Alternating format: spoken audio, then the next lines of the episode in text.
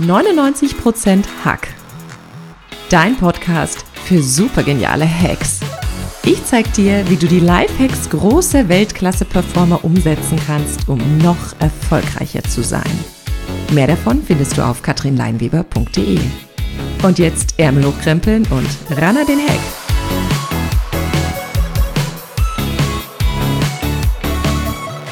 Herzlich willkommen zum Podcast 99% Hack.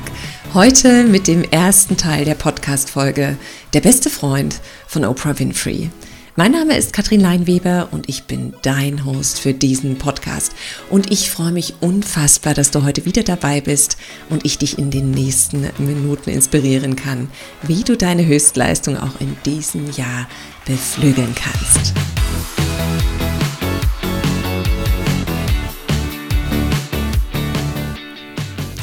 Es ist ganz wunderbar, wenn wir im Vertrauen an eine Sache herangehen können.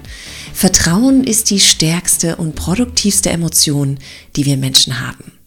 Sobald wir vertrauen, glauben wir an uns und an unsere Fähigkeiten. Wir fühlen uns sicher in dem, was wir tun.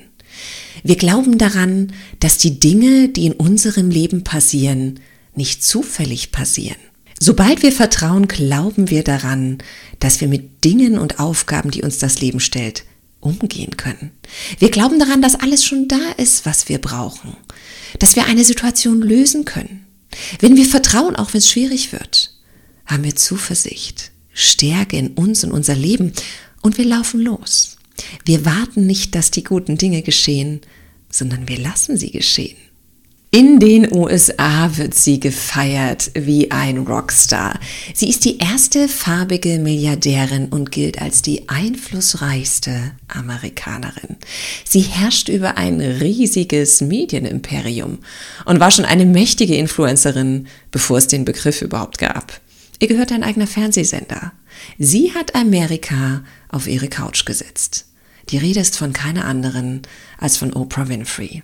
Das bettelarme Mädchen aus den Südstaaten gehört mittlerweile zur Königin der täglichen Talkshows und zählt zu den einflussreichsten Frauen in den USA. Oprahs Chancen, in der Gosse und im Gefängnis zu enden, standen entschieden besser als die vor einer Fernsehkamera zu landen. Sie wuchs in unfassbar schlechten Bedingungen auf. Eine Küchenschabe, so bezeugte sie einmal, sei ihr Haustier gewesen. Aber wie hat sie es geschafft, so erfolgreich zu werden? Bei einem Schönheitswettbewerb fiel Oprahs schöne und kräftige Stimme auf und sie begann noch als Highschool-Schülerin mit der Arbeit als Nachrichtensprecherin. Oprahs kometenhafter Aufstieg begann, als sie eine lokale Talkshow in Chicago übernahm, aus der bald die Oprah Winfrey Show wurde. Ein Jahr später, nachdem sie landesweit ausgestrahlt wurde, war ihre Talkshow Nummer eins. Die Oprah Winfrey Show schalten täglich 15 Millionen Menschen ein. Die Beliebtheit der Show liegt an Oprahs Emotionalität, an ihrer Verletzlichkeit und dem Mitgefühl als Gastgeberin und Interviewerin. Für Oprah bedeutet Erfolg vor allem eins, die Bereitschaft, zu neuen Abenteuern aufzubrechen. Und dafür braucht es Vertrauen. Und so stammt auch das Zitat von ihr, es ist das Vertrauen in unserem Körper, Geist und Verstand, das uns erlaubt, nach neuen Abenteuern Ausschau zu halten. Doch was können wir tun, wenn uns die Umstände aus der Bahn werfen und unser Vertrauen spontan im Kurzurlaub ist? Wie können wir wieder ins Vertrauen kommen, wenn uns Zweifel und Ängste umgeben? Wie können wir wieder Vertrauen aufbauen, wenn wir das Vertrauen in uns oder in wichtige Menschen verloren haben? Du weißt, von mir bekommst du Antworten auf all die Fragen, also mach dich schon mal bereit, dass das Vertrauen demnächst Dauergast bei dir zu Hause ist. Vertrauen entsteht genau dann, wenn wir Kompetenz haben. Das heißt, die Fähigkeit und Fertigkeit, Probleme zu lösen und die Bereitschaft, dies auch zu tun. Vielleicht hast du schon mal was von diesem Kompetenz-Konfidenz-Kreislauf gehört. Kompetenz führt unweigerlich zu Konfidenz, also zu Vertrauen. Als ich das erste Mal auf der Bühne stand, hatte ich vier Minuten Zeit, mein Thema vorzutragen. Ich stand auf dieser Bühne und ich hatte keine wirkliche Ahnung, worauf es ankommt. Ich wusste nichts vom Storytelling, von einer Dramaturgie. Ich wusste nicht, wie man den vollen Klang der Stimme ausreizt. Ich hatte keine Ahnung, ob das Publikum mich mögen würde. Aber ich hatte eins, Lust es auszuprobieren. Ich habe es einfach getan. Und genau damit hatte ich eine Eigenschaft, die Kompetenz ausmacht. Die Bereitschaft, etwas zu tun. Denn wenn du es tust, sammelst du Erfahrung und damit verbesserst du deine Fähigkeiten. Wenn du neue Fähigkeiten hinzulernst, fühlst du dich sicherer und bekommst Vertrauen. Und wenn du mehr Vertrauen hast, wachst du neue Dinge, bei denen du wieder hinzulernst und deine Kompetenz erhöhst. Ein wichtiger Faktor für Vertrauen ist also deine Kompetenz. Vertrauen entsteht auch durch den Rückhalt und die Unterstützung von wichtigen Menschen in deinem Umfeld. Vertrauen ist das wertvollste Geschenk, was man sich gegenseitig machen kann. Interessanterweise passiert etwas in uns, wenn uns ein Mensch sein Vertrauen entgegenbringt. Wenn ein Mensch an uns glaubt und daran, dass wir alles schaffen können. Wir spüren Wind unter den Flügeln, Unterstützung, Commitment und damit fühlen wir uns sicher und kommen selbst ins Gefühl des Vertrauens. Wenn ich sicher sein kann, dass ich mich auf mich selbst und andere verlassen kann, dann bin ich im Vertrauen. Also frag dich gern einmal, wie gut steht's um deine zwischenmenschlichen Beziehungen? Wer gehört zum engsten Kreis deiner Vertrauensperson? Wer ist für dich da und unterstützt dich oder feuert dich an?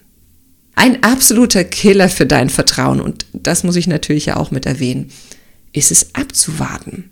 Ich beobachte gerade bei vielen Klienten von mir, dass sie im Delay-Modus sind. Das heißt, sie hängen hinterher, weil sie in diesen unsicheren Zeiten erst einmal abwarten.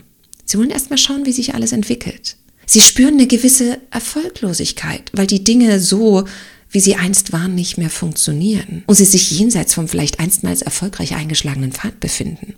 Das Warten darauf, dass die Dinge einfacher werden, dass sich Veränderungen nur durch die Zeit auftun, ist ein absoluter Blockierer für Vertrauen. Denn was passiert, wenn du wartest? Du fängst nichts Neues an. Du bringst deine Projekte nicht zu Ende. Je länger du wartest, desto weniger Vertrauen hast du zu dir, zu deiner Kraft, die in dir steckt. Desto weniger Vertrauen hast du in deine Zukunft. Und mit diesem Misstrauen, was sich aufbaut, verletzt du dich selbst und auch deine Identität. Also warte nicht, bis die Umstände perfekt sind. Sie werden es nie sein. Bau wieder Vertrauen im Innen und im Außen auf. Also raus aus einer eventuellen Opferrolle, in der du vielleicht aufgegeben hast, in der du ein passiver Zuschauer deines Lebens warst. Mach einen mentalen Shift. Werde zu demjenigen, der dein Leben wieder aktiv gestaltet, genießt und lebt. Pack die Dinge wieder an, leg los. Denn wenn du Projekte beendest, etwas schaffst, dann belohnt dich dein Verstand mit Selbstvertrauen. Du glaubst selbst wieder daran, dass du es schaffen kannst. Wenn du momentan kein Vertrauen hast, schau gern einmal, welche Gefühle du gerade spürst. Oft rauben uns Ängste und Zweifel unser sicheres Gefühl des Vertrauens. Wenn es Unsicherheiten und Ängste sind, die dich umtreiben, frag dich mal, welche Art von Angst es ist, die vorherrscht, wenn du an deinen nächsten Schritt denkst. Ist es eine Angst vor dem Ergebnis? Du könntest scheitern? Ist es eine Angst vor dem Prozess? Es könnte viel Kraft kosten. Oder ist es eine Angst vor dem Verlust? Du könntest deine Reputation oder wichtige Menschen in deinem Leben dabei verlieren. Nehmen wir mal an, du möchtest eine Diät machen, hast aber Angst, es nicht zu schaffen. Dann kannst du dir die Angst mal anschauen. Vielleicht hast du Angst vor dem Ergebnis. Es könnte sein, dass du schaffst, zwei Wochen wieder in deine Lieblingsjeans zu passen, aber dann schlägt er unbarmherzig zu, der Jojo-Effekt. Und dann hast du all die Mühen auf dich genommen und bist am Ende genauso schwer wie vorher. Du könntest auch Angst vor dem Prozess haben. Es ist unfassbar anstrengend, so eine Diät zu machen. Du darfst nur gesunde Sachen kochen, einkaufen, auf dem Sofa nichts essen und dann die Heißhungerattacken. Und du könntest dabei natürlich Angst vor dem Verlust haben. All die salzigen, süßen, fettigen Geschmäcker, die sonst für eine Geschmacksexplosion in deinem Mund gesorgt haben, sind für jetzt auf dann futsch. Mach die Angst greifbar und frag dich mal, welche Art der Angst vorherrscht. Schau sie dir gern genau an. Und dann mach mal so einen Realitätscheck. Kann das, wovor du Angst hast, mit wirklich großer Wahrscheinlichkeit auch eintreten? Kann das, was du dir da ausmalst, real passieren? Wir tendieren oft dazu, und das ist ganz menschlich, die negativen Dinge viel stärker zu gewichten als die positiven. Oft malen wir die Dinge schwärzer aus, als sie sind. Oft treten die Ereignisse, die uns Angst machen, gar nicht so gravierend ein, wie wir sie im Vorfeld eingeschätzt haben. Mach mal den Realitätscheck und setz bitte die schwarze Brille dabei ab. Wenn du jetzt sagst, Katrin, ich habe trotzdem Angst, frag dich mal, welche Schritte du unternehmen könntest, um einen möglichen Verlust oder Schaden auszugleichen und das negative Ergebnis wieder in positive Bahn zu lenken. Es ist recht wahrscheinlich, dass das einfacher ist, als du denkst. Und erinnere dich immer daran, dass dies nicht die erste Situation in deinem Leben ist, in der du ängstlich warst. Du hast gute Eigenschaften entwickelt, die dir vielleicht durch andere Ängste hindurchgeholfen haben. Vielleicht war es dein grenzenloser Optimismus, deine hohe Lernbereitschaft, deine Offenheit für neue Möglichkeiten. Ganz gleich, was es bei dir ist. Sei dir sicher, diese Qualitäten sind noch da und können dir helfen, die Angst loszulassen. Und wenn du deine Ängste loslassen kannst, dann passiert was ganz Wunderbares. Dann kommt automatisch Vertrauen. Und dann wirst du es schaffen, das Vertrauen zu deinem besten Freund zu machen. Und damit sind wir am Ende des ersten Teils dieser Podcast-Folge angekommen. Du hast es geschafft, wieder etwas für dich und deine Bestleistung zu tun und das finde ich fantastisch. Und als kleines Dankeschön habe ich für dich auch ein kleines Goodie. Klick dich auf meine Website, lad dir gern meine aktuelle Publikation aus meinem Expertenbuch 99% Erfolg und 1% Glück herunter.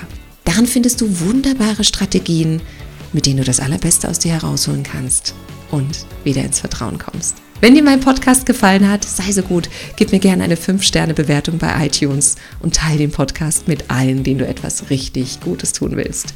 Ich freue mich jetzt schon auf unsere Verabredung zum zweiten Teil dieser Podcast-Folge. Bis dahin, ran an den Hack.